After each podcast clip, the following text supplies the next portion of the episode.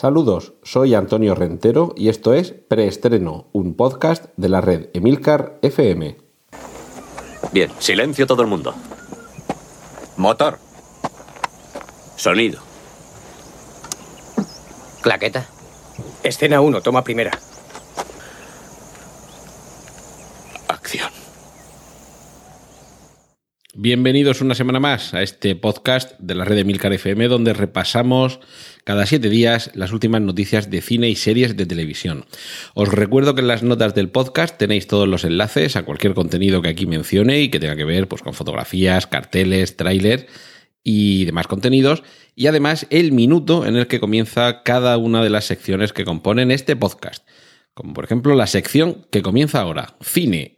Cortinilla de estrella y... Vamos a recordaros que hay una película recomendable, muy recomendable, de Guillermo del Toro que se llama Mimic. Ahora llega otra película que se llama The Mimic, con el eh, artículo indeterminado en inglés al principio, y que en realidad, a pesar del título, no es ningún remake, ni está inspirado, ni busca el mismo universo, simplemente que se ha buscado esa misma palabra. Y además, eh, vamos, tan alejado está este título de la película de Del Toro, que para empezar nos viene de Corea del Sur y al parecer, bueno, película de terror, por cierto, también, eso sí que lo comparte con Mimic, al parecer el origen está en una leyenda urbana de aquel país asiático que se basa en el tigre Yangsang. En realidad eh, os va a sonar la ciudad de donde procede, que es Busan, esa ciudad que está en el título de Tren a Busan, una película de zombies también procedente de Corea del Sur, y al parecer este monstruo tiene dos eh, temibles filas de colmillos y está cubierto de un pelaje blanco. Eh, en fin, la, película, de momento lo que tenemos es los, los carteles anunciadores, la, sinopsis y, el tráiler, que es lo que os importará y que es lo que seguro que estáis deseando ver y que como dije al principio lo tenéis eh, el enlace en, las notas del podcast.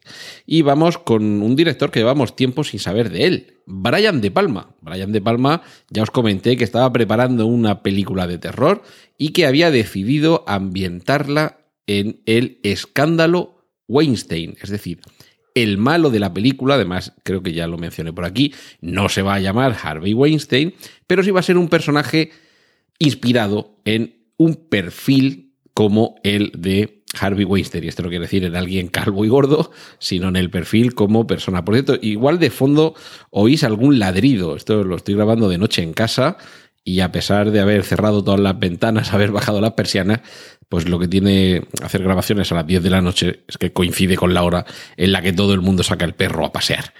En fin, lo, siento si, si, esto molesta un poco en la grabación. ¿Qué vamos a hacer? Ese era Brian De Palma con, como digo, su proyecto de película de terror. Y tenemos eh, un tráiler de una película que se titula White Boy Rick, que se podría traducir como el, el chico blanco Rick. Este chico blanco Rick es un adolescente, testigo, eh, perdón, iba a decir testigo protegido, informante del FBI que terminó convertido en un señor de la droga y esto es una historia basada en hechos reales. Al joven protagonista no lo conocemos, es un desconocido Richie Merritt, pero a quien sí que conocemos es a, mm, a Matthew McConaughey, que es quien le acompaña en esta película. Es el padre del, protagonista. La película se estrenará en España el 1 de febrero de 2019, es decir, que tenemos que esperar todavía bastante, pero de momento, además del cartel anunciador, lo que sí que tenemos es el tráiler, tanto en inglés como en español. Y otro, otro tráiler de una película que creo que va a ser de las en fin, de las importantes, de las películas de peso, eh, cuando, se, cuando se estrene, es Operation Final. Operación final en el sentido finale es una palabra que procede del, del, francés y que en muchas ocasiones el sentido evidentemente tiene que ver con la conclusión de algo, pero se utiliza casi como en un, en un sentido dramático como de parte de un todo. Es decir, el gran final, pero escrito con E al final, el gran finale, el season finale, eso los amantes de las series seguro que estáis muy familiarizados con ese término. En realidad, ese final, con esa E al final, no es una palabra en inglés que signifique final, sino una palabra francesa que significaría más bien como el desenlace.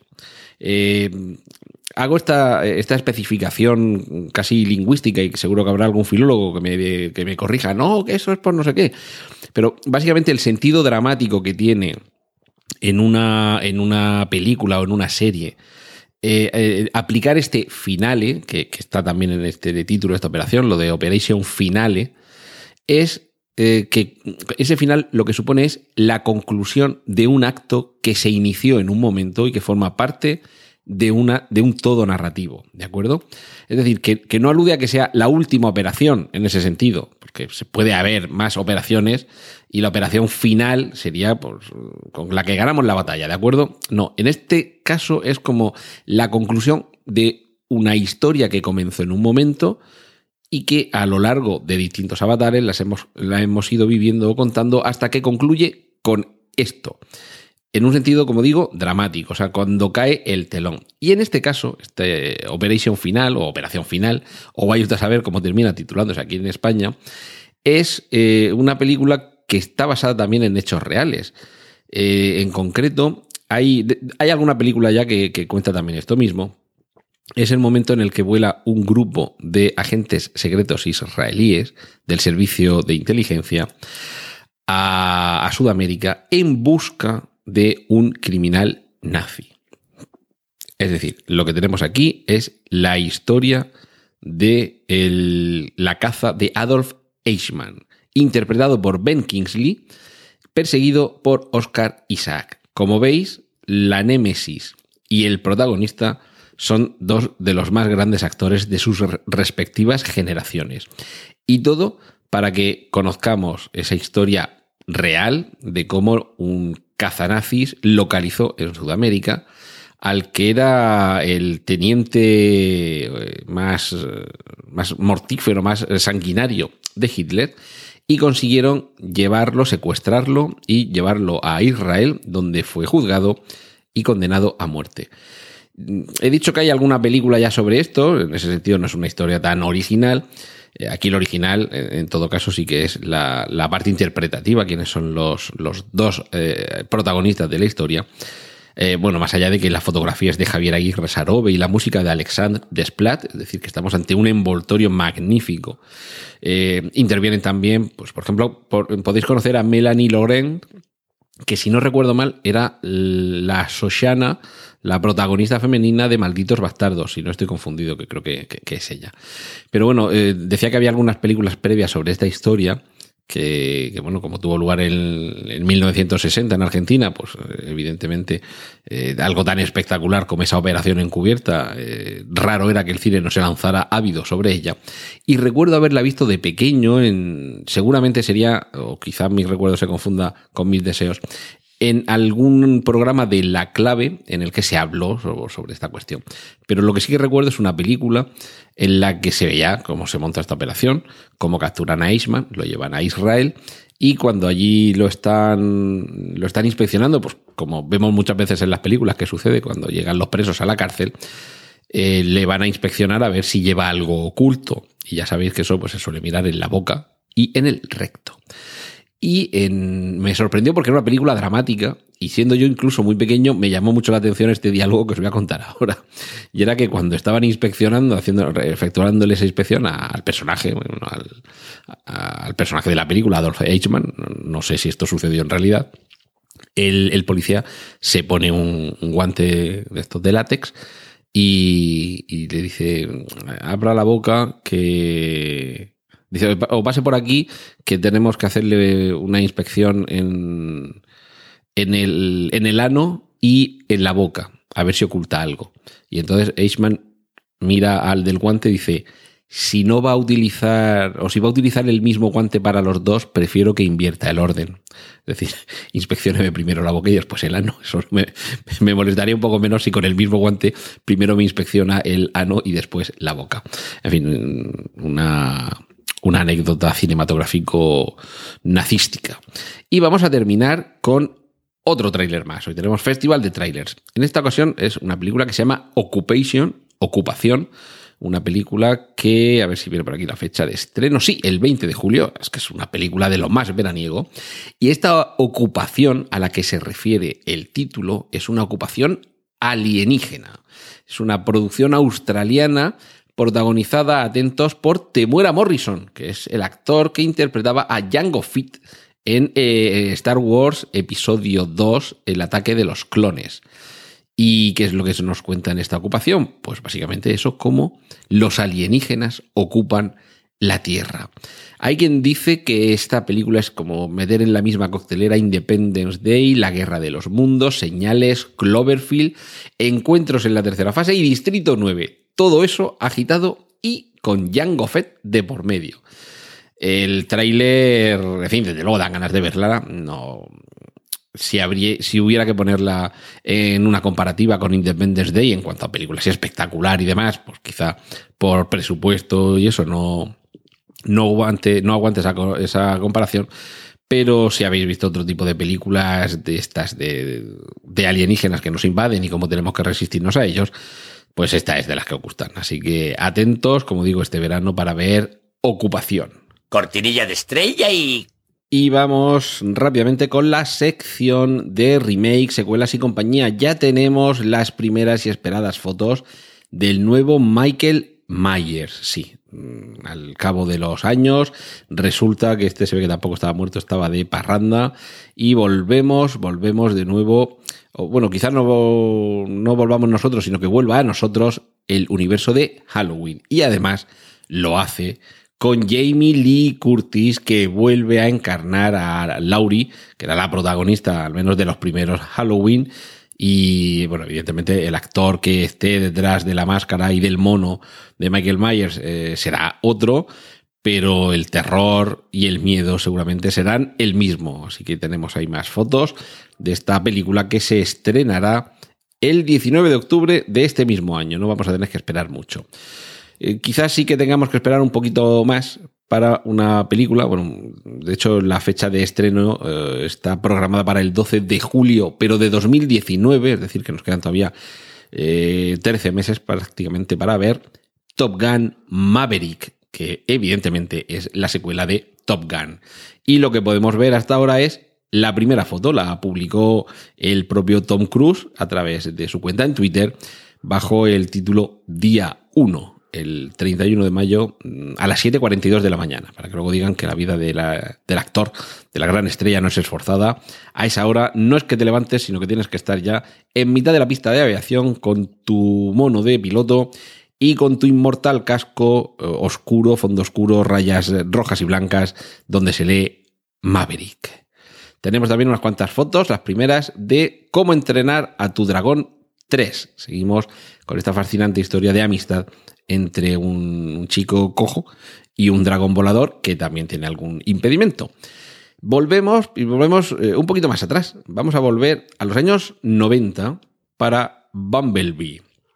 Bumblebee es el nombre del Transformer amarillo que inicialmente era un Volkswagen Escarabajo, pero que lo hemos visto también en, distintas iteraciones convertirse en coches más modernos, en coches, si no es un Mustang, es un coche así de, ese estilo. Y ahora lo tenemos de nuevo protagonizando una película en la que se reinicia toda la saga de Transformers y por eso está ambientada en los años 90, como muy bien se desprende del, del que ya podemos ver. Ojo, porque si os gusta el desguace humano y los, disparates sin freno y los golpes sin justificación, Jackass 4, la cuarta entrega de estos cafres, mm, haciendo locuras y disparates que no debéis repetir en casa, chicos, eh, pues está, podría estar al caer. Es lo que ha dicho Johnny Knoxville, el, desquiciado protagonista de estos, bueno, de este programa que empezó en la NTV y que, y que, bueno, ya ha tenido tres entregas cinematográficas. También tres entregas cinematográficas podría tener una rubia muy legal, y es que Reese Witherspoon, la deliciosa protagonista de esas dos divertidas y tiernas películas, y rosas, sobre todo muy rosas y con Chihuahua, está en negociaciones con, con Metro, Metro Goldwyn Mayer, que es la productora. Y fijaros que han pasado 17 años del estreno de la primera, es posible que casi pasen 20 para el estreno de la tercera. Vamos a darle unos meses para que terminen de negociar, que escriban el guion si no lo tienen escrito, y sobre todo que la produzcan, que la rueden, que hagan el montaje, aunque aquí no haya muchos efectos especiales, y que se estrene. Pues eso, casi 20 años después vamos a, a conocer cómo continúan las historias de esta simpática eh, inicialmente eh, idealista estudiante de Derecho y ahora veremos, mm, pues eso, 20 años después, qué ha sido de su vida. Y vamos a terminar con un casting con tres rostros muy diferentes. Uno de ellos es el de Ezra Miller, otro es el de Donald Glover y otro es el de Ryan Gosling. A Ezra, eh, Miller es el Flash de la Liga de la Justicia, aparece también en Animales Fantásticos y donde encontrarlos. A Ryan Gosling a estas alturas no creo que haga falta presentarle después de La La Land, por ejemplo. Y Daniel Glover es el nuevo eh, Lando Calrissian y sobre todo está también dando mucho que hablar con su papel musical como Childish Gambino y su vídeo This is America. Bueno, pues estos tres perfiles tan tan diferentes, que no tienen nada que ver ninguno entre sí, más allá de razas, pero vamos, con edad, morfología y desde luego tipo de intérprete, eh, cualquiera de ellos puede convertirse en el próximo Willy Wonka. ¿Cómo os habéis quedado? Cortinilla de estrella y... Y llegamos ahora al mundo de las series de televisión. Empezamos con la noticia de que Mediaset y Netflix eh, van a unir, eh, van a unir sus fuerzas para producir Brigada Costa del Sol, una serie de tinte policiaco ambientado evidentemente, como dice bien el título, en la Costa del Sol, y en cuanto al marco temporal, entre los años 1977 y 1982, que es cuando funcionó en aquella zona el denominado Grupo Especial de Estupefacientes Costa del Sol. Básicamente eh, una versión en Marbella de corrupción en Miami, eh, transcurriendo su acción entre los años finales de los 70 y principios de los 80. Inspirado, eh, más que inspirado seguramente en hechos reales, inspirado muy por encima en lo que sucedía en aquella época. Es decir, mm, yo tengo la intuición de que esto va a ser una especie como de grupo 7, pero con un marco temporal más amplio, para eso también es una serie de televisión y permite profundizar en las historias, en las tramas, eh, aumentar la dimensión de los personajes. Y es, vamos, posiblemente si Netflix se ha puesto aquí el dinero es porque el producto tiene, tiene visos de ir hacia adelante. Y en cuanto a protagonistas, eh, Hugo Silva, Álvaro Cervantes, Jesús Castro, Miki Esparvé y Sara Sálamo. Eh, comienza a rodarse en este mes de junio en, Málaga y resto de mm, Málaga capital y resto de provincia y seguramente pues, tendremos que esperar por lo menos hasta el año que viene para verlo en las pantallas al ser coproducción de Mediaset y Netflix, intuyo que primero la veremos en Netflix y posteriormente en alguna de las cadenas de Mediaset, en Telecinco o en 4. Tenemos también tráiler y fecha de estreno en la segunda temporada de The Sinner, ya sin Jessica Biel, pero con Carrie Coon, que, bueno, pues como, actriz desde luego eh, da la, la, talla para tenerla toda una temporada de protagonista. Eh, el estreno es el 1 de agosto en Estados Unidos, pero eh, aquí en España llegará con Netflix. Yo no, tenemos fecha todavía, pero hay que intuir que seguramente no antes del otoño. Y habíamos empezado con una serie de Mediaset ambientada en la actuación policial en el pasado. Y concluimos esta sección televisiva con otra serie también en clave policíaca y, mm, también de producción española, en este caso de Movistar. Se titula El día de mañana, nada que ver con la, película catastrofista sobre el cambio climático. El día de mañana está ambientada en la operativa de la policía secreta franquista. Algo parecido en cuanto a época, como lo que estábamos viendo antes de, la, serie esta de Netflix y Mediaset, ambientada en, en, Marbella, esta especie de, corrupción en Miami, a, a lo Marbellí. Pero en este caso estamos hablando de una serie que va a, ser obra de Mariano Barroso, que esto desde luego también es garantía de éxito y calidad, y calidad, perdón, y que va a contar entre sus principales protagonistas con Aura Garrido y Jesús Carroza. Este último se verá uno de los eh, un policía de la Brigada Social que eh, se aprovechará de la relación que mantiene con el personaje que interpreta, Aura Garrido, para eh, eh, conducirla a que se infiltre en una red de espionaje. Y como digo, pues esto también ambientado en, en los años en los que la policía secreta franquista funcionaba por aquí, por España. Cortinilla de estrella y... Tiempo ahora para cómics y superhéroes y para desvelar el porqué del título del preestreno de esta semana. Los Vengadores 4 ya tienen sus trajes, o por lo menos eso es lo, vamos, trajes nuevos, o por lo menos eso es lo que podemos ver en una imagen que se ha difundido en internet, que bueno, ya falta si esto termina pareciéndose al, al aspecto real de todos los personajes en la película, pero sí que hay dos detalles en los que me voy a detener sobre este, esta primera imagen que es un, cartel dibujado, ¿de acuerdo? No, no, es fotografía de rodaje, es un cartel dibujado, es decir, que se puede haber basado en los conceptos, sobre todo en cuatro personajes muy concretos de los que ahora voy a hablar, en los conceptos de vestuario. Bueno, he hecho cuatro, espérate que los cuente bien, uno, dos, tres, cuatro, cinco, seis. Seis y uno, bueno, ahora entramos. Lo primero, aparece Hulk con traje con un traje tipo superhéroe, ¿de acuerdo? sabemos que Hulk siempre mm, se cabrea, rompe, crece, rompe la ropa, como decían en la primera de los Vengadores. Eh, ¿Alienígena? ¿Cómo? Sí, que, si eres alienígena, que se ha llegado a otro planeta. Eh, no, no, soy de aquí, de la Tierra. Dice, pues entonces, hijo, tienes un problema bien grande. Pues eh, sabemos al final lo que terminan los cabreos del Dr. Banner y por lo que este dibujo nos muestra, parece ser, vamos, sí, como digo, esto es un dibujo que ha aparecido, que yo creo que sí que es una fuente legítima y que seguramente tendrá algo que ver con lo que veamos luego en la película, ¿de acuerdo? Lo vemos con un traje, con un traje que parece amoldarse a las circunstancias relativas a la modificación corporal que sufre con sus transformaciones. Ese sería uno de los primeros e interesantes puntos de vista y que tal vez puede indicar que se ha conseguido, que se va a conseguir, claro, todavía no se ha estrenado la película, eh, lo que en los cómics ya conocen los que leían la colección en la etapa de Peter David, en la que teníamos a un Hulk inteligente, en el sentido que ya no era un este bruto que parece que razona más bien poco y que es más bien de, de, de mandobles y no de palabras, parece que quizá se habría llegado a ese grado de evolución en el personaje de Hulk. Tenemos a un Capitán América cuyo traje recupera el color. Recordemos que en esta última entrega de Los Vengadores venía con un traje más bien oscurillo en el que no destacaba ni las franjas, las barras estrellas, ni la estrella. Ahora eso lo recupera y al parecer se afeita y se corta un poquito la melena.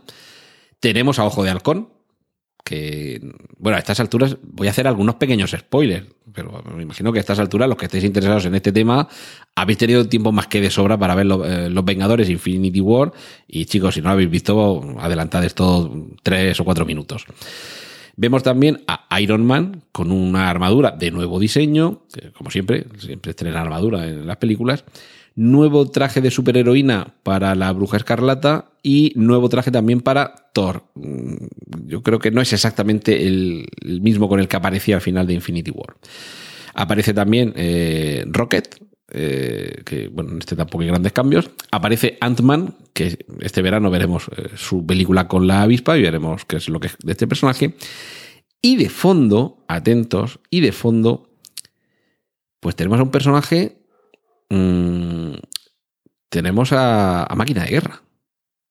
Tenemos a Iron Man y a Máquina de Guerra. Pues los que habéis visto Infinity War, pues ahí lo dejo. ¿Por qué vemos a Máquina de Guerra? Pues eh, ahí está la duda.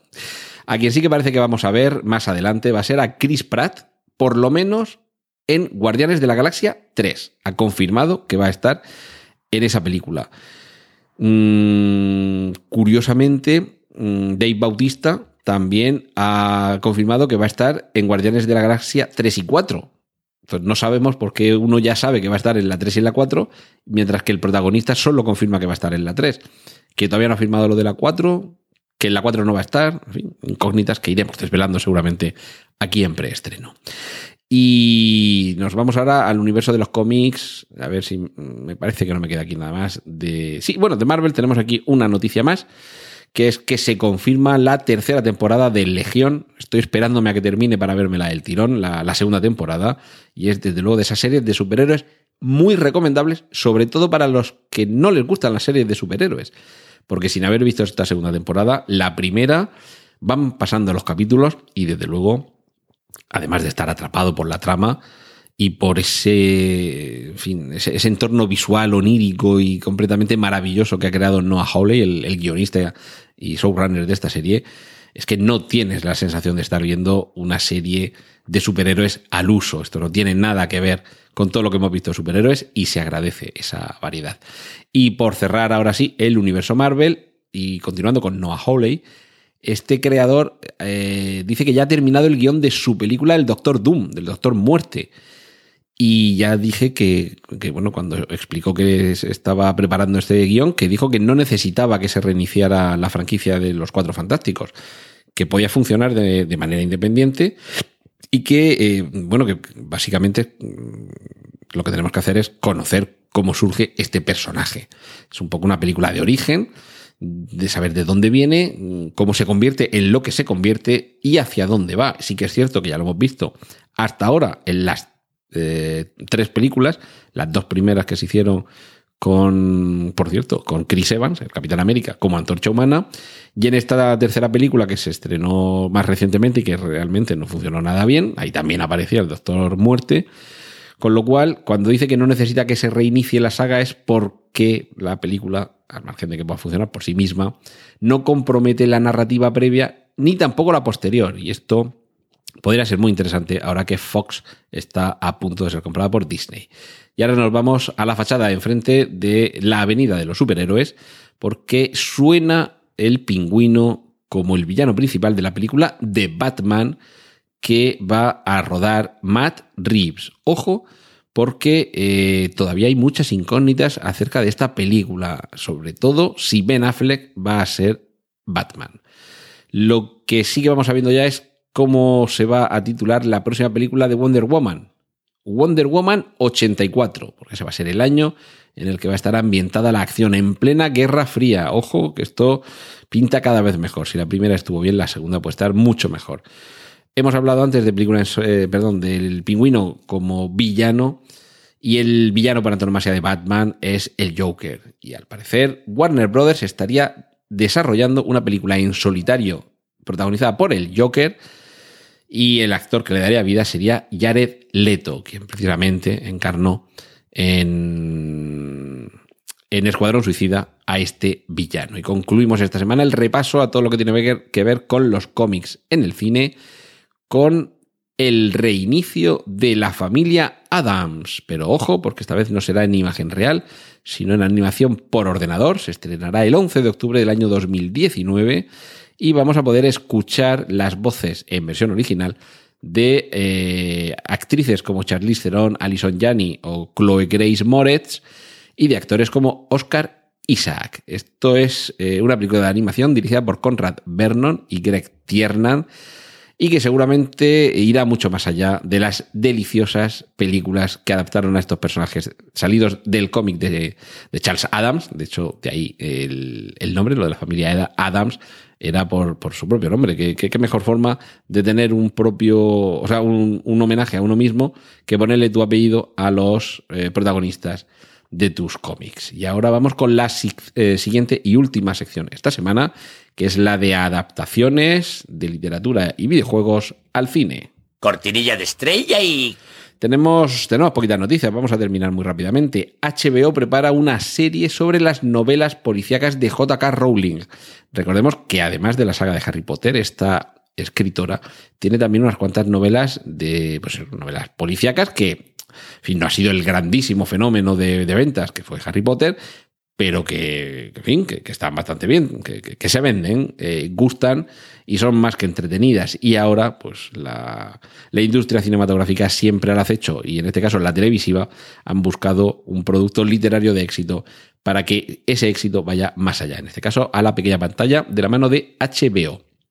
Eh, hace ya tiempo, quizás no os acordéis, os hablé de una película que se llama Mortal Engines, eh, Máquinas Mortales una especie de distopía en la que las ciudades se mueven eh, a bordo de plataformas gigantescas que van por la superficie del planeta, esquilmando los recursos. Tenemos un nuevo tráiler de, de, esta película para ir abriendo boca. Os recuerdo que Hugo Weaving, eh, el Ron en El Señor de los Anillos, el señor Smith en Matrix, es uno de los protagonistas y que el, origen de, todo este proyecto que tiene que ver con Mortal Engines procede precisamente del equipo de trabajo de Peter Jackson. Es decir, que estamos ante, eh, en cuanto a efectos especiales, pues un trabajo de Weta Digital, que es el laboratorio de efectos especiales creado por, por Peter Jackson para la trilogía de El Señor de los Anillos, y que desde luego la, pinta es fantástica. Ya tuvimos un primer tráiler de avance y ahora tenemos uno en el que podemos ver un poquito más de este universo fascinante. Y vamos a terminar con una noticia bastante singular. Hay una mm, novelista que ha conseguido crear una escuela de pensamiento, una filosofía de vida, incluso económica, a raíz de las ideas expuestas en sus obras. Se trata de Ayn Rand, esta escritora eh, de origen, si no estoy equivocado, era de origen ruso, pero crecida, criada y, alcanzado el éxito en Estados Unidos, básicamente eh, impregna sus eh, novelas del sentido, el sentimiento de la libertad individual como, como culmen de todo, como principio rector de todo. Se va a hacer, se va a rodar, mejor dicho, una novela ay, perdón, una novela, una película sobre su novela El manantial que por cierto ya hubo una primera película de El Manantial, mm, si no recuerdo mal era Gary Cooper, el, protagonista, eh, acompañado de Patricia Neal. El Manantial lo que nos cuenta, nos cuenta es la historia de un, de un arquitecto con una, como digo, un sentido de la individualidad supremo, y, ojo, sentido de la individualidad mm, contrapuesto al sentido de colectivo. Por no hacer la diferencia típica política entre derechas e izquierdas, porque en este caso no sería aplicable, sería el, liberalismo llevado al extremo, no, de lo que ahora se, Bueno, quizás esto ya son disquisiciones políticas propias casi de trending, eh, pero bueno, se trataría de un sentido totalmente contrapuesto de la figura del individuo y de la prevalencia de sus bueno, de, su figura, de sus anhelos y de su libertad frente a la del colectivo. El, comunismo, el socialismo siempre han buscado que sea más importante defender los intereses del colectivo frente a los del individuo y el liberalismo, ojo, no las derechas, sino el liberalismo como una de las doctrinas contrapuestas al comunismo, que no sería estrictamente hablar de la derecha, eh, lo que busca es que sea el individuo el que goce de una mayor libertad eh, eh, y que se le defienda, sobre todo en el caso del liberalismo, inspiración más clásica, de la opresión de los poderosos. ¿De acuerdo? A partir de aquí hay muchísimas eh, escuelas y en concreto esta de Ayn Rand es de las que propugna pues casi que el fin del Estado, que aquí el Estado, vamos, sea lo más mínimo posible y que sea el individuo el que tome las riendas de su destino y por supuesto esto tiene consecuencias económicas. Pero como no me voy a extender más en estas consideraciones ideológicas, Solo decir que quizá en El Manantial, esa película eh, dirigida por King Vidor en el año 48, 49, 50, por, ahí, por ahí anda, lo que plasmaba era la historia de un arquitecto que tiene sus principios, que por encima de sus principios no pasa nadie, se le hace un encargo, un edificio, eh, supone un... Eh, el encargo y el llevarlo a cabo supone un conflicto y él, que es capaz de luchar contra todo y contra todos, mm, de comprometer eh, su, su, vis eh, creativa en la realización de ese edificio, cuando surge un, un conflicto eh, y básicamente o sea, la concepción que tiene del edificio que se le encarga de hacer es que es algo vivo y que como se lo han encargado a él, es como una criatura que es suya, ¿de acuerdo? Y, dice que una vez que lo han terminado, que ese edificio, pues que, el edificio sé que, que, es un poco él el que tiene que, ser el dueño del destino de ese edificio porque es la plasmación de su propio espíritu. Realmente ese, conflicto es, pues claro, es muy simbólico porque a fin de cuentas es... Eh, un, imaginemos también, en cuanto al arquitecto, como compromiso de su vida con lo que ha hecho en, el, en esa obra, alguien como Antonio Gaudí, en el sentido no ideológico, sino de, de llevar todo lo que tu espíritu tiene hasta el último rincón, la última pieza de ese edificio. Quiero decir, hasta ese punto mm, existe esa identificación, ese, ese halo de grandeza que tú sientes para ti y que se lo imprimes a esa obra que se te ha encargado. Pero claro, llega un problema. Tampoco os voy a contar todo el, el, Porque además, en fin, el libro, más allá de consideraciones ideológicas, mm, la historia es muy interesante. La película de Kim Vidor con, con Gary Cooper es muy interesante. Y sobre todo, como digo, de fondo está el, el conflicto entre por qué la voluntad del creador de ese edificio debe pasar por encima de la voluntad de aquellos que encargaron el edificio y que además lo quieren utilizar. ¿De acuerdo? Es, es una una historia, como digo, bastante simbólica, muy interesante por la gestión de ese, de ese conflicto y de ese compromiso. Y que, como digo, pues es una película de hace 68 años y que ahora va a tener un remake. Lo más sorprendente, esto lo he dejado para el final. Eh, bueno, os podréis imaginar, mm, si buscáis un poco información sobre Ayn Rand, es como la ideóloga de la ultraderecha americana. Eh, en fin, como digo, esto quizás sería demasiado largo para, comentarlo aquí, pero bueno, es básicamente lo que siempre se le ha achacado. Pero lo cierto es que la película lo que sorprende es quién va a volver a llevar la, historia de Howard Rourke, que es el, el, famoso arquitecto interpretado por Gary Cooper, que es nada menos que Zack Snyder. Zack Snyder, el director de Watchmen, el director de 300, llevando a la pantalla una novela controvertida, especialmente en los últimos años, con, bueno, con los alineamientos políticos a partir de la llegada de los neocon a la Casa Blanca, em, la siempre puesta, puesta en entredicha ideología de los liberales y de los llamados neoliberales, que realmente poco tienen que ver con los liberales clásicos. Pero bueno, todo esto es, desde luego, un conflicto previo al propio rodaje de la película y que habrá que ver esta, esta novela visionaria y este director visionario como es Zack Snyder, cómo juntos vuelven a ser explosivos. Creo que va a ser una película que va a ser poco convencional, o sea, con Zack Snyder por ahí en medio, esto no va a ser una película convencional de conflicto entre un arquitecto y su visión de la vida del mundo y el edificio, y el resto del mundo y su visión de cómo debe ser la vida de ese individuo y sobre todo la vida del edificio. Pero vamos, creo que va a ser una película polémica y en cualquier caso interesante, porque la historia lo es y, el director también lo es. Cortinilla de estrella y y vamos a terminar con una última recomendación podcastil, que sabéis que es a lo que dedico este último fragmento del programa. Esta semana va a ser muy rápido. Os voy a poner un enlace en las notas del podcast con un tweet en el que aparece un enlace a un vídeo de Juan Carlos Vélez. Juan Carlos Vélez es, periodista, es enviado especial, es corresponsal de Onda Cero y Antena 3 en Londres y es un grandísimo amante de la tecnología del sonido. En el vídeo en concreto que aparece enlazado en este tweet, nos hace un repaso de su equipo de audio, los distintos micrófonos, para qué los utiliza, qué características tienen cada uno de ellos, las mesas de mezclas portátiles o fijas que utiliza y qué funcionalidad cumplen. A mí me ha parecido muy interesante para, ver en sus propias palabras. Eh, bueno, ojo, está en inglés, con lo cual además podéis practicar el idioma de Shakespeare pero es un inglés que se entiende perfectamente. Tiene un, acento británico bueno y asequible y comprensible. Y a los que estéis interesados en todo este tema del podcasting, por supuesto, en la parte que tiene que ver con los micrófonos, la grabación, las diferencias entre distintos tipos de micrófonos, me ha parecido un vídeo mm, ilustrativo que os puede hacer descartar o decantaros por algún micrófono en concreto. Y también, ojo, atentos cómo es el espacio de trabajo y cómo tiene organizado el, sitio donde él, donde él graba.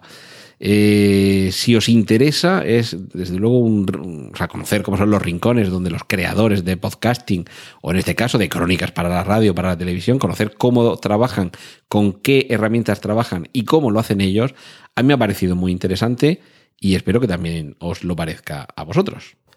Esto ha sido todo por hoy en preestreno. Muchas gracias por la atención prestada. Hay disponibles más episodios de este podcast en nuestra página web preestreno.tv y en emilcar.fm barra preestreno, donde aparecen otras formas de contacto y participación y donde esperamos vuestros comentarios. Un saludo de Antonio Rentero y hasta el próximo preestreno. ¡Y corten! Genial, a positivar.